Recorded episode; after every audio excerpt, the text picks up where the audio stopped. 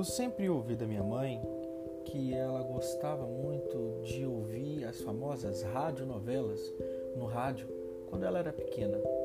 Na época não tinha televisão, então por isso a forma deles se entreterem com histórias era através do próprio rádio.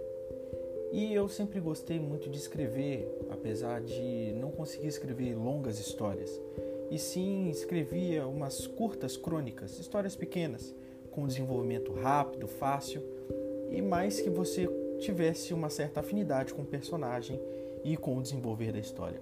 Por isso, o objetivo desse podcast é transformar as minhas crônicas e os meus textos em radionovela. Espero que gostem. Bom proveito a todos.